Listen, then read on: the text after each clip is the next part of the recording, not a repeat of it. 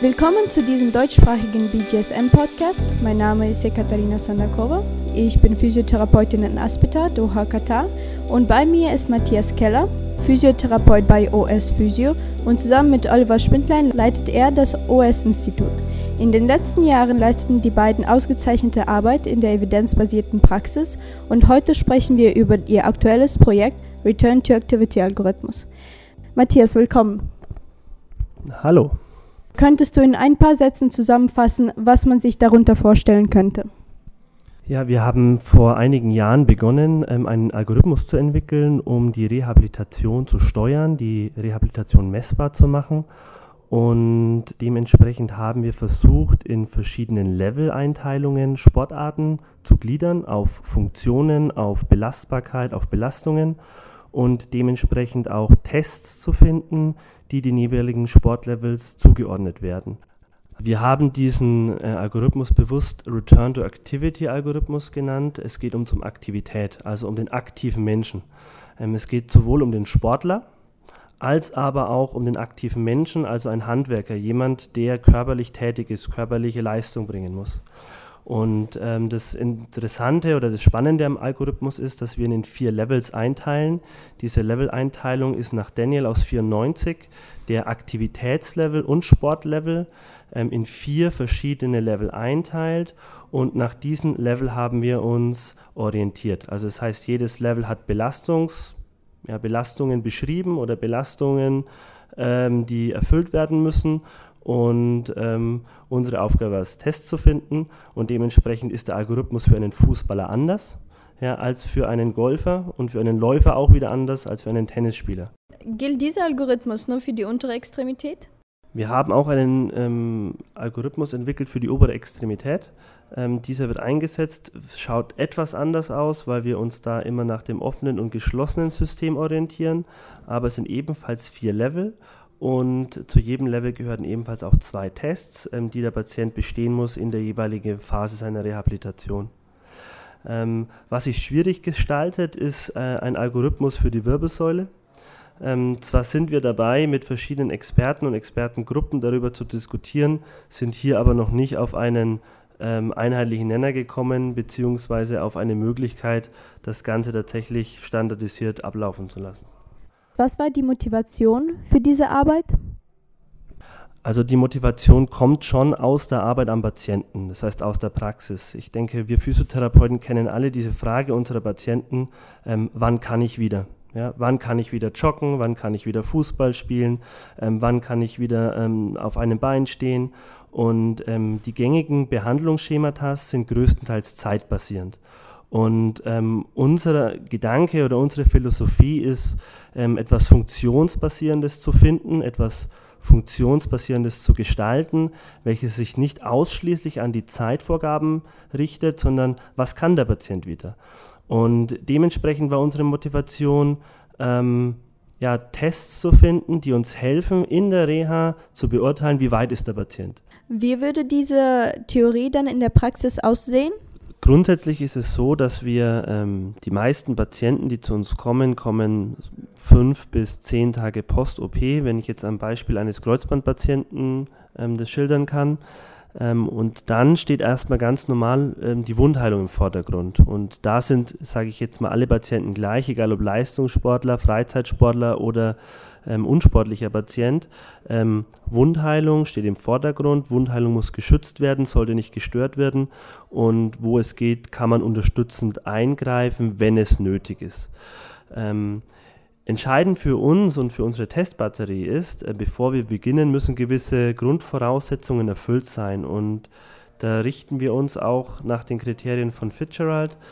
Und ähm, grundsätzlich ist es notwendig, dass der Patient auf einem Bein stehen kann, eine aktive Range of Motion hat. Äh, die Temperatur sollte im Seitenvergleich nicht erhöht sein, betroffene, nicht betroffene Seite, und zwar um 2 Grad. Wir messen die Temperatur äh, digital. Ähm, wir schauen nach Schwellungszeichen, also Stroke-Test, Muskelfunktion, ob eine Kraftentfaltung schmerzfrei möglich ist. Und wenn diese Grundvoraussetzungen erfüllt sind, dann beginnen wir ähm, unseren Patienten zu testen ähm, mit Level 1. Und je nachdem, wo die Zielsetzung des Patienten ist, ähm, kann es sein, dass er vielleicht nach dem Bestehen des Level 1 schon fertig ist oder dementsprechend, wenn es jetzt jemand ist, beispielsweise ein Fußballer, ähm, muss er sich von Level zu Level bis Level 4 ähm, ähm, durchhangeln mit Progressionen, was das Training angeht und mit den Tests zu den jeweiligen ähm, Zeitpunkten. Wie sehen denn die Tests für die verschiedenen Level aus? Für jedes der vier einzelnen Level haben wir ähm, in der Literatur nach Tests gesucht. Ähm, wir haben sozusagen keinen Test erfunden, sondern ähm, zusammen mit Eduard Kurz, äh, Sportwissenschaftler, äh, mit dem ich seit Jahren zusammenarbeite, haben wir nach Tests gesucht und ähm, haben dann für Level 1 was die Belastungsanforderung ist, eben Einbeinstand oder Alltagsfunktionen wie Gehen oder Treppensteigen haben wir uns ähm, den Star Excursion Balance Test gesucht, der nach modifiziert Y-Balance Test nach Blisky. Ähm, das ist der erste Test, ähm, der bestanden werden muss ähm, für Level 1.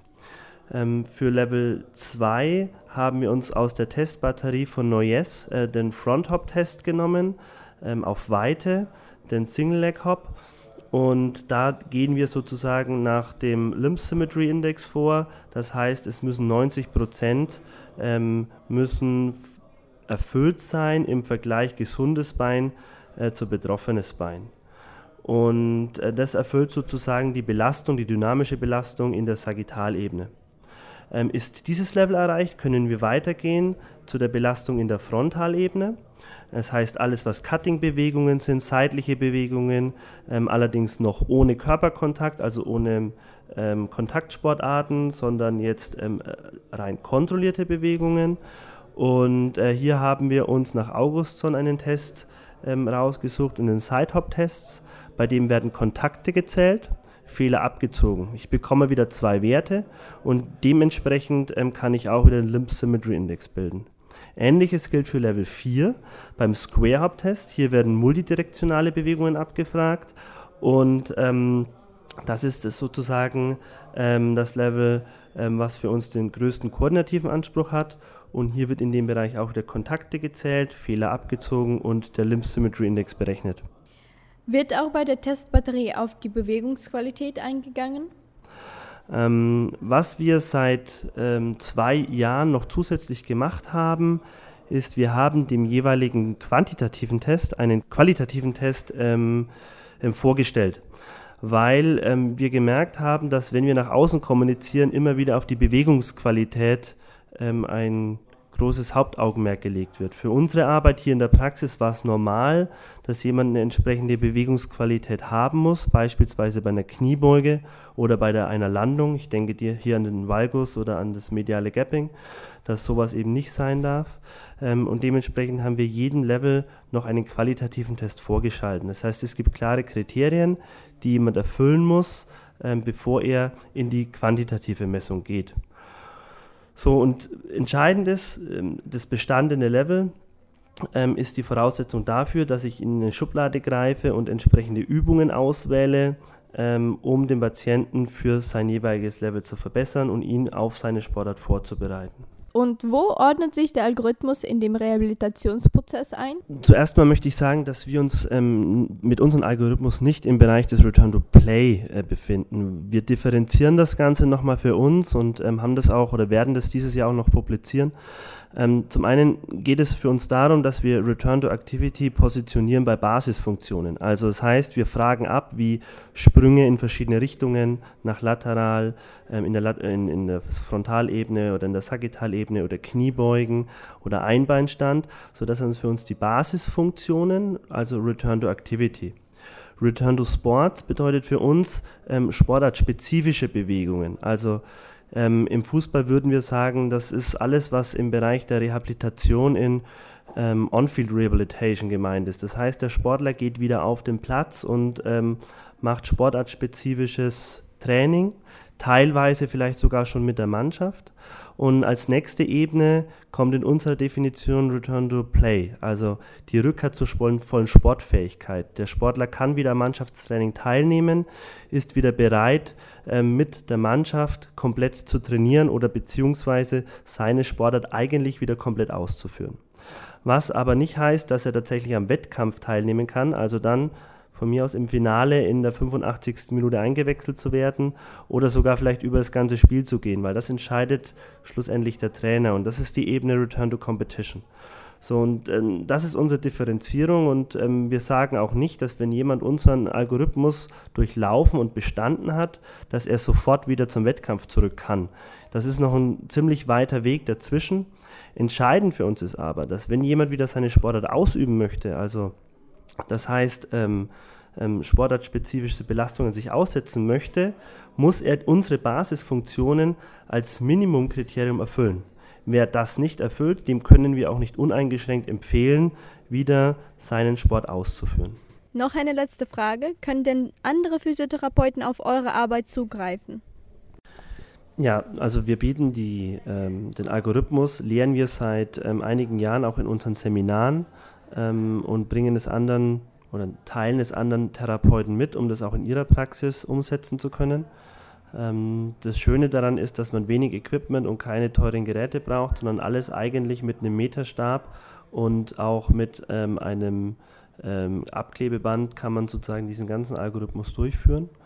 Ähm, des Weiteren haben wir für uns und auch ja, für die Kollegen ähm, arbeiten wir an einer App, um nicht mehr alles ähm, schriftlich dokumentieren zu müssen, um auch zeitgemäß zu bleiben. Ähm, versuchen wir über diese App eine Dokumentationshilfe zu schaffen, damit man diese Tests gleich sozusagen live in ein Feld eingibt. Man hat sofort seine Auswertung, generiert ein PDF und kann das gleich dem Patienten oder dem Arzt zukommen lassen. Ähm, heißt, wir versuchen das schon auch, und das ist uns ganz wichtig, das auch in die breite Masse zu bringen, dass viele Therapeuten und Kollegen auch die Möglichkeit nutzen können, diesen Algorithmus mit ihren Patienten anzuwenden. Matthias, vielen Dank für deine Zeit in unserem BGSM-Podcast. Das war wirklich ausgezeichnete Arbeit. Weitere Informationen zum Return to Activity-Algorithmus können Sie bald auf der BGSM-Webseite finden, wie auch weitere deutschsprachige Podcasts.